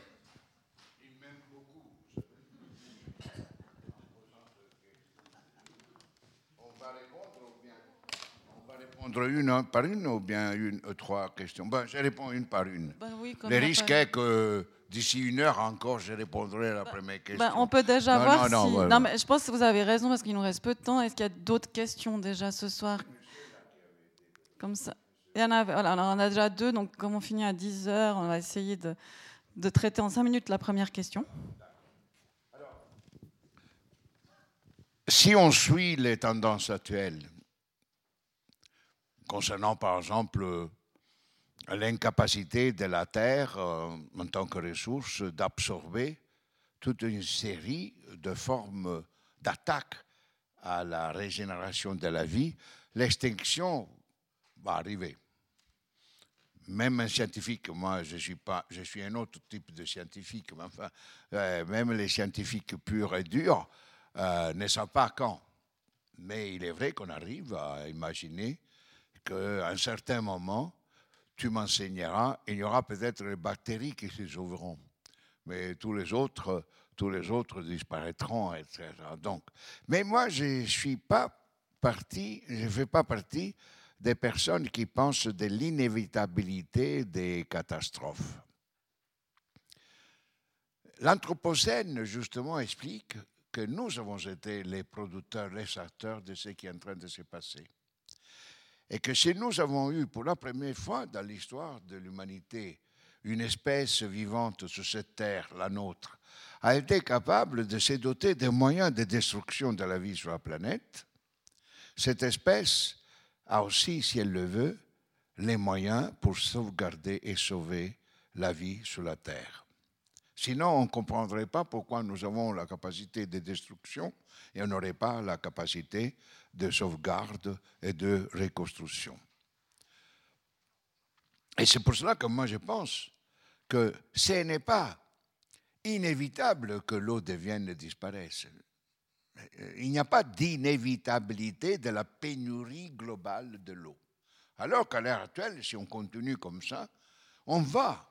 Il n'y a qu'une partie, une fragment vraiment importante des dominos, je le disais tout à l'heure avant de commencer, euh, croient qu'ils peuvent s'en sortir même en cas d'extinction catastrophique de, de la forme de vie d'espèces vivantes actuelles. Et c'est ça le danger aujourd'hui tant qu'au sein des dominants, il y a des groupes qui peuvent penser que grâce à la science et que grâce à la technologie, eux pourront survivre à la catastrophe, eh bien on ira à la catastrophe. Comme pour la même chose, c'est pour le nucléaire. Il y a beaucoup de gens aux États-Unis, en particulier, qui pensent qu'ils peuvent s'en sortir d'une guerre atomique. Et c'est pour cela que tantôt je disais que les États-Unis sont un peu les criminels, parce que tant qu'il y aura des gens pareils, la guerre atomique se fera. Mais si au contraire, nous on croit que ce n'est pas inévitable que le futur appartienne uniquement à qui croient qui ont la puissance technologique et financière de s'en sortir, qu'on sortira, alors ça, on a encore de l'espoir. Je vous donne, je termine, euh, je vous donne l'exemple actuel. Vous avez noté sans doute que depuis une vingtaine d'années, face à la catastrophe en cours et aux catastrophes et aux désastres en cours, jadis, face à des catastrophes, on disait, tu dois avoir une capacité d'adaptation. Si quelqu'un te donne un un un coup de poing sur la figure, adapte-toi à bien résister. Et soigne-toi bien pour pouvoir recommencer, même si tu as reçu ces coups de poing dans la tête. Et aujourd'hui, on nous dit la même chose. Aujourd'hui, on nous dit les, le désastre écologique, l'augmentation de la température moyenne, c'est un énorme coup de bâton qui est donné à, tout le monde. Soit, et voilà la nouveauté, soit résilient. Qu'est-ce que ça veut dire quand on dit les villes résilientes? Par exemple, les villes résilientes à l'augmentation du niveau de la mer. Hein? Signifie faire comme Jakarta, qu'on construit une autre ville ailleurs. On abandonne Jakarta et on va construire une autre ville là où le niveau de la mer n'est pas ça, c'est être résilient. Et être résilient aujourd'hui signifie être capable de résister à l'attaque sans mourir et d'être capable de s'adapter à vivre dans une situation de plus en plus difficile par rapport, euh, difficile par rapport à la situation précédente. Et comment peut-on être résilient? Si vous regardez tous les documents faits par les techniciens en, euh, en domaine de la résilience, famille résiliente, ville résiliente, entreprise résiliente, deux sont les conditions. Avoir une, une énorme capacité d'innovation technologique avoir une énorme capacité d'investissement financier.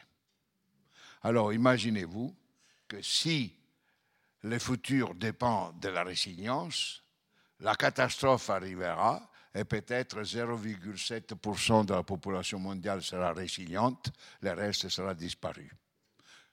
Et pire, il y a encore pire, je ne sais pas si vous avez jamais lu le livre de, euh, Jeff Bezos, qui pendant longtemps était l'homme le plus riche du monde, avant d'être dépassé ces derniers mois par euh, Elson Musk, non?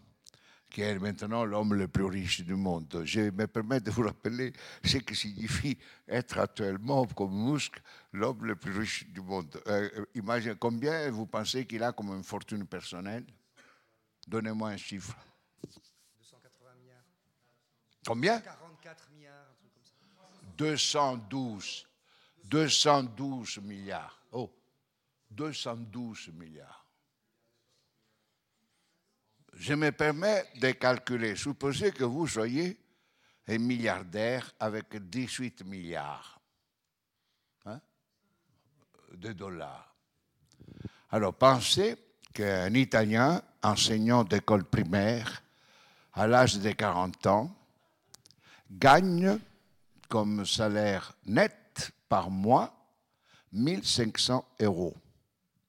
Ça lui fait 18 000 euros par an.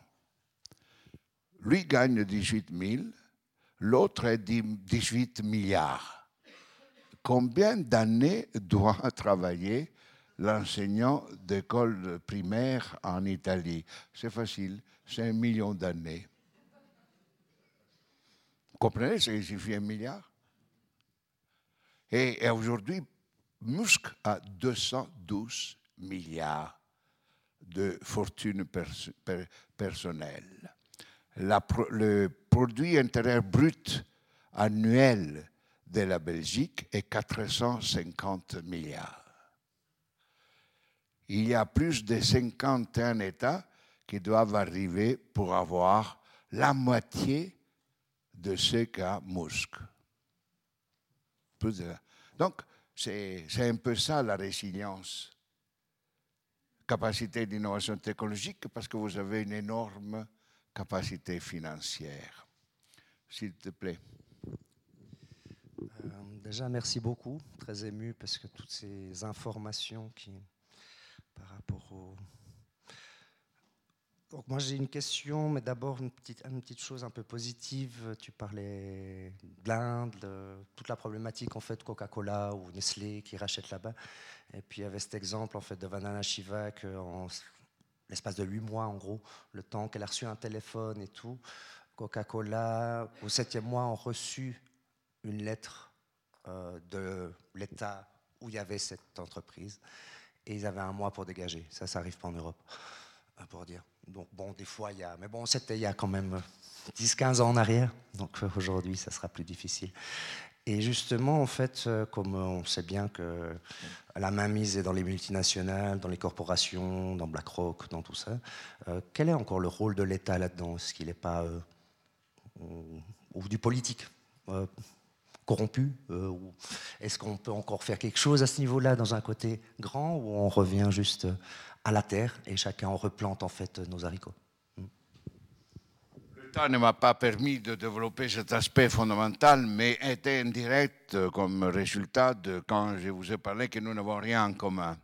C'est-à-dire on a privatisé l'État aussi. C'est-à-dire que l'État n'est plus le sujet de régulation euh, ayant des instruments à travers la démocratie, à travers la participation des gens, des instruments de régler dans l'intérêt général. Aujourd'hui, l'État est considéré un porteur d'intérêt avec les autres. Au plan international, euh, par, exemple, Amazon considère euh, l'État français comme un État, un porteur d'intérêt. Peut-être pas aussi important qu'Amazon. Hein.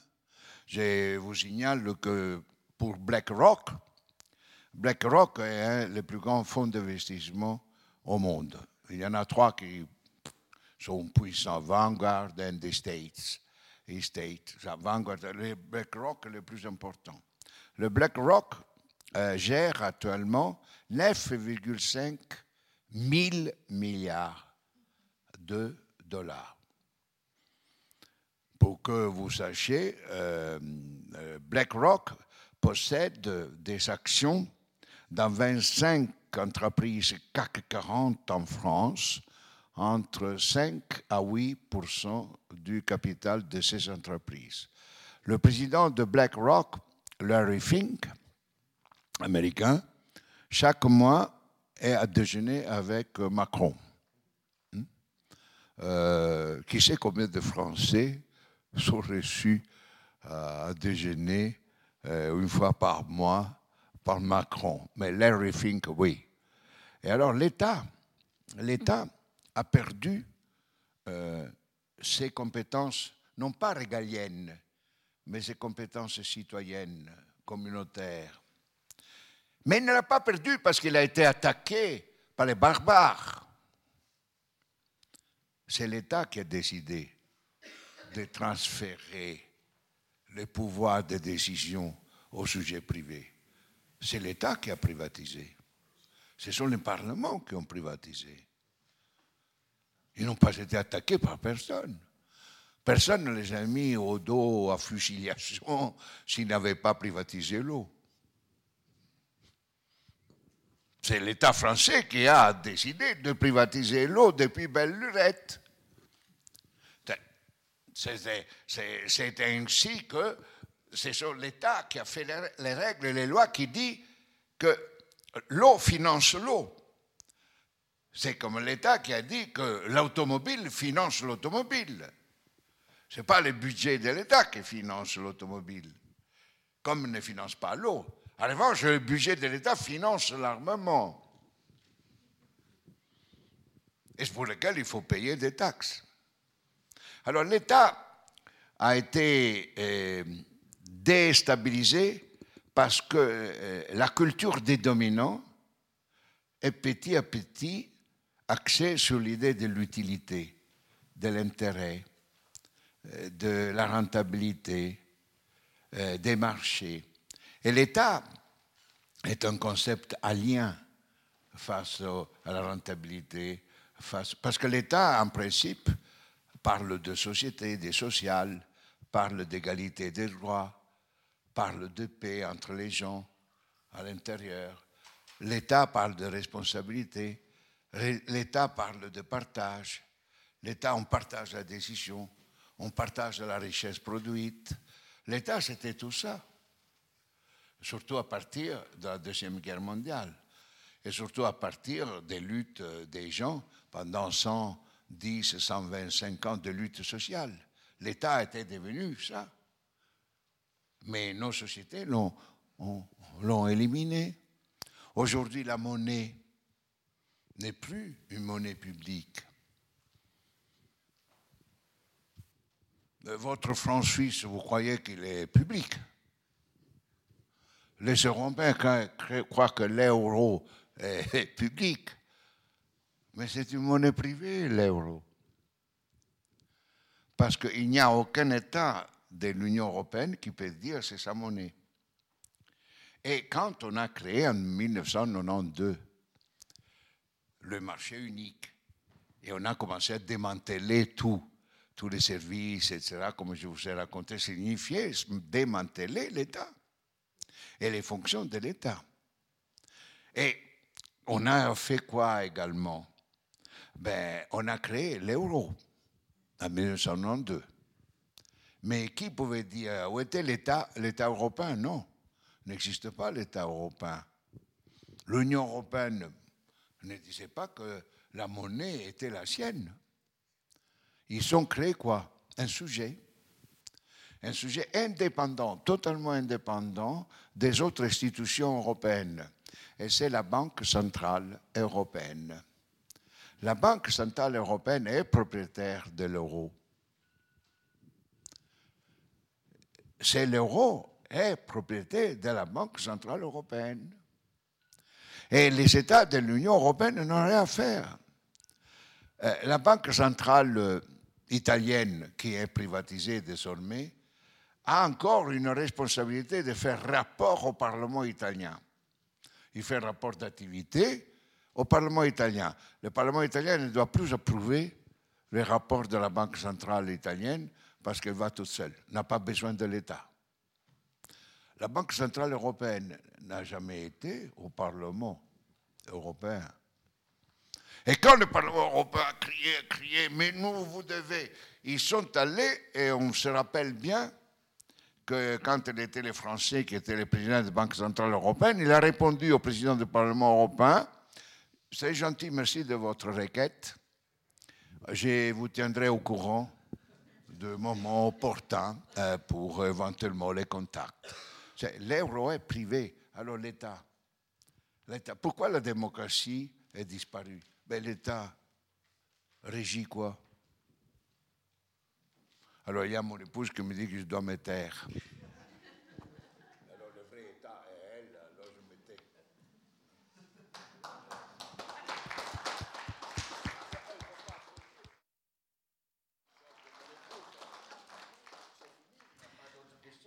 Euh, ben, vous restez un peu autour du bar. hein. Un petit moment là, notre troisième partie. Donc il y, a, une troisième partie. Oui, ben merci encore. C'est vrai que vous parliez d'État, mais quand on vous, on vous lit, on voit aussi que vous dites aussi que pour défendre le bien commun, il faut aussi avoir un vrai sens de la citoyenneté et de la démocratie. Donc on peut prolonger une discussion autour de ça parce que là c'est aussi inquiétant. Mais en tout cas, merci encore. Merci à vous, cher public. Euh, ben voilà, on n'est pas très joyeux, mais une raison de plus d'aller boire un verre. Et merci à la technique. Au revoir, merci.